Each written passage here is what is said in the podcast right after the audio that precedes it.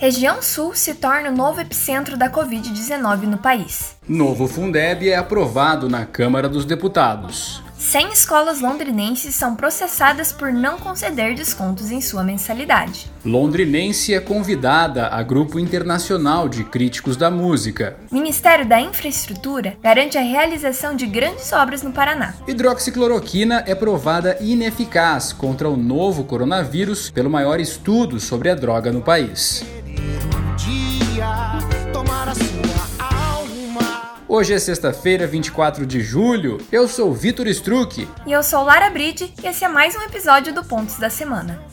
É isso aí, Lara, começando mais um Pontos da Semana, sempre com boa música. E hoje o som é do Tonho Costa, grande figura conhecida aqui em Londrina. Com seu mais recente projeto, As Meninas da Rua de Cima, Tonho traz um swing dançante que não deixa ninguém parado.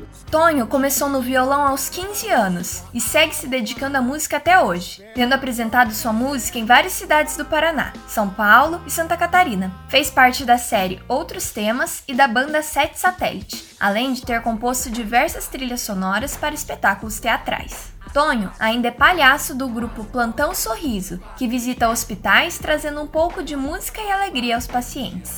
Ainda tem medo, ainda se calam, ainda chorando se calam, ainda chorando, comendo, caladas esperam. Ah, acreditem, ainda acreditam, ainda tem esperança. A música que ouvimos agora se chama Basta, seu último lançamento e que tem como tema a violência contra a mulher.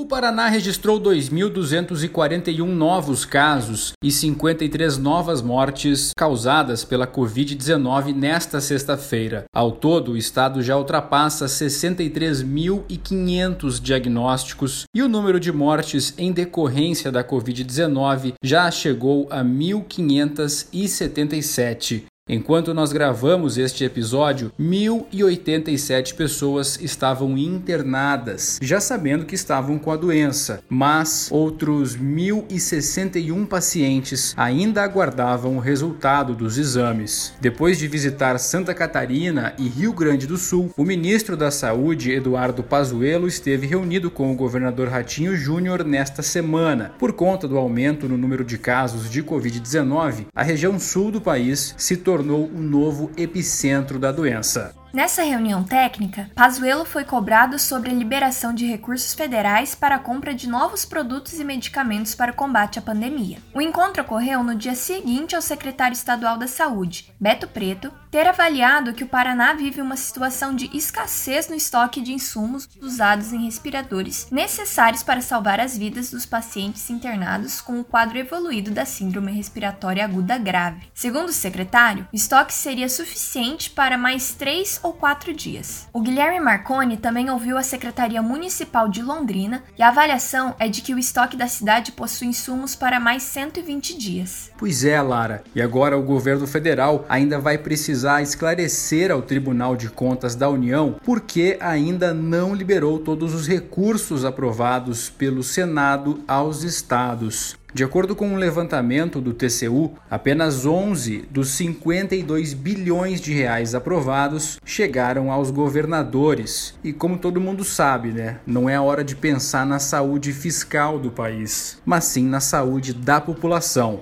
E Lara, o tema da semana foi mesmo Fundeb. Sim, o Fundo de Manutenção e Desenvolvimento da Educação Básica, o Fundeb, teve sua nova proposta aprovada na Câmara dos Deputados nesta terça-feira. O fundo é responsável pelo financiamento de cerca de 40 milhões de estudantes da educação infantil até o ensino médio, desde 2007, mas tinha previsão para o fim de sua validade para esse ano. Mas agora, com o novo Fundeb, espera-se que a ação seja permanente e que sua participação na União passe de 10% para 23%. A PEC segue para o Senado e já recebe elogios por ser mais transparente e redistributiva. Mais detalhes você encontra na reportagem de Viviane Costa, no site da Folha de Londrina. E também na política, um desdobramento do inquérito das fake news movimentou a nossa Londrina. Em nova determinação do Supremo Tribunal Federal, 11 apoiadores do presidente Jair Bolsonaro tiveram as contas do Twitter e do Facebook retidas nesta sexta-feira. Dentre os perfis retidos está o do youtuber londrinense Bernardo Pires Kister, colaborador do site identificado com as ideias do astrólogo Olavo de Carvalho, Brasil Sem Medo. Após o episódio, Kister divulgou um vídeo em seu canal do YouTube e disse, aspas, neste país é proibido ser conservador raiz, é proibido ser cristão, fecha aspas. Além de ficarem impedidos de fazer novas postagens, os perfis também tiveram suas publicações antigas suspensas e ficam impossibilitados de interagir com outros usuários. O inquérito das fake news apura ameaças e ataques contra os ministros da corte e também a disseminação de conteúdo falso nas redes sociais. 100 escolas particulares de Londrina foram processadas pelo Procon e pelo Ministério Público por não concederem desconto aos estudantes durante a pandemia. O número representa metade das instituições oficiadas pelo Procon. A ação prevê que instituições de educação básica e superior abatam de 10 a 30% das mensalidades. O Sindicato das Escolas Particulares já havia orientado as escolas a ele filiadas a realizar o desconto de acordo com o poder aquisitivo de seus clientes. Para outras informações, acesse a reportagem de Luiz Fernando Wiltenburg no site da Folha de Londrina.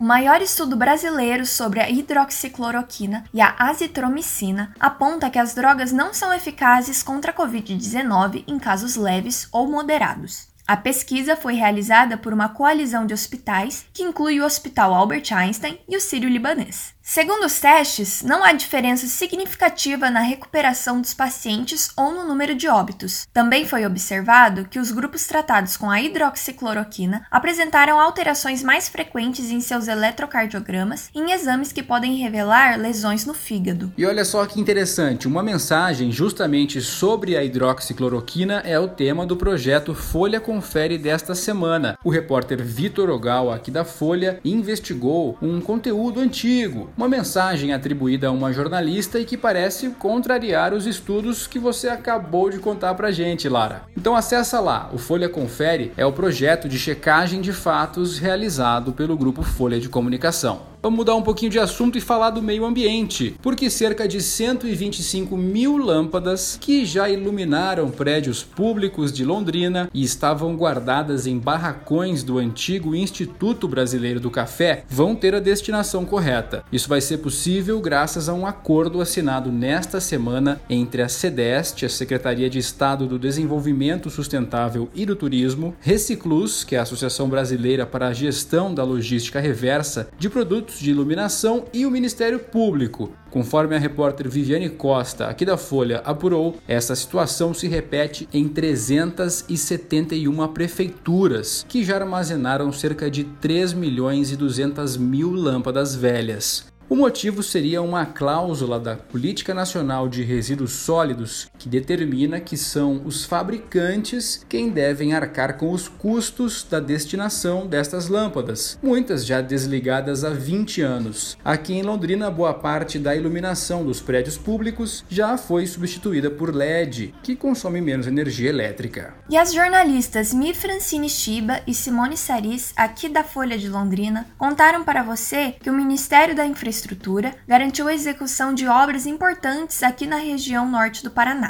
Dentre elas, o contorno norte, a expansão do aeroporto Governador José Richa, o contorno ferroviário de Apucarana e a inauguração de uma trincheira em Rolândia, essa para setembro desse ano. Esses anúncios foram feitos pelo próprio ministro Tarcísio Gomes de Freitas, após ter sido cobrado pela Comissão de Desenvolvimento e Infraestrutura do Norte do Paraná, que conta com deputados estaduais da região de Londrina. O grupo Folha de Comunicação está arrecadando alimentos não perecíveis, roupas e cobertores na campanha de solidariedade que vai até o dia 20 de agosto. Essa iniciativa é muito importante e conta com o apoio e a integração de todos os funcionários da Folha de Londrina Do Portal Bonde, da Multi TV e do projeto Folha Cidadania. As doações podem ser feitas de segunda a sexta-feira, das 8 horas da manhã até as 8 horas da noite, aqui na Folha de Londrina, na rua Piauí, número 241. Ou você pode solicitar que nós vamos até você buscar. É só ligar no 3374 2360. Faça sua parte. A jornalista londrinense Janaína Ávila foi convidada a participar da Transglobal World Music Chart, rede que reúne críticos musicais de 30 países diferentes com o objetivo de incluir artistas do mundo no mercado musical. Ela é a segunda brasileira a entrar no grupo. Hoje, Janaína é produtora e apresentadora do programa Mundo Sonoro, emitido pela Rádio Well FM, transmissão que procura trazer um pouco da música e cultura internacional para os ouvintes londrinenses. O Londrina Esporte Clube se despediu do Campeonato Paranaense de uma forma muito melancólica. Uma goleada de 5 a 0 contra o Atlético lá na Arena da Baixada em Curitiba. Agora o foco do time é mesmo a Série C do Campeonato Brasileiro. O Lúcio Flávio Cruz conta para você como foi essa despedida dramática do Tubarão aqui do Campeonato Estadual. O Pontos da Semana vai ficando por aqui, a gente volta na semana que vem. O nosso podcast tem produção e apresentação minha, de Vitor Struck e da Lara Bride. E conta com a edição de Bruno Codonho e supervisão de Patrícia Maria Alves. Até mais! Tchau, tchau!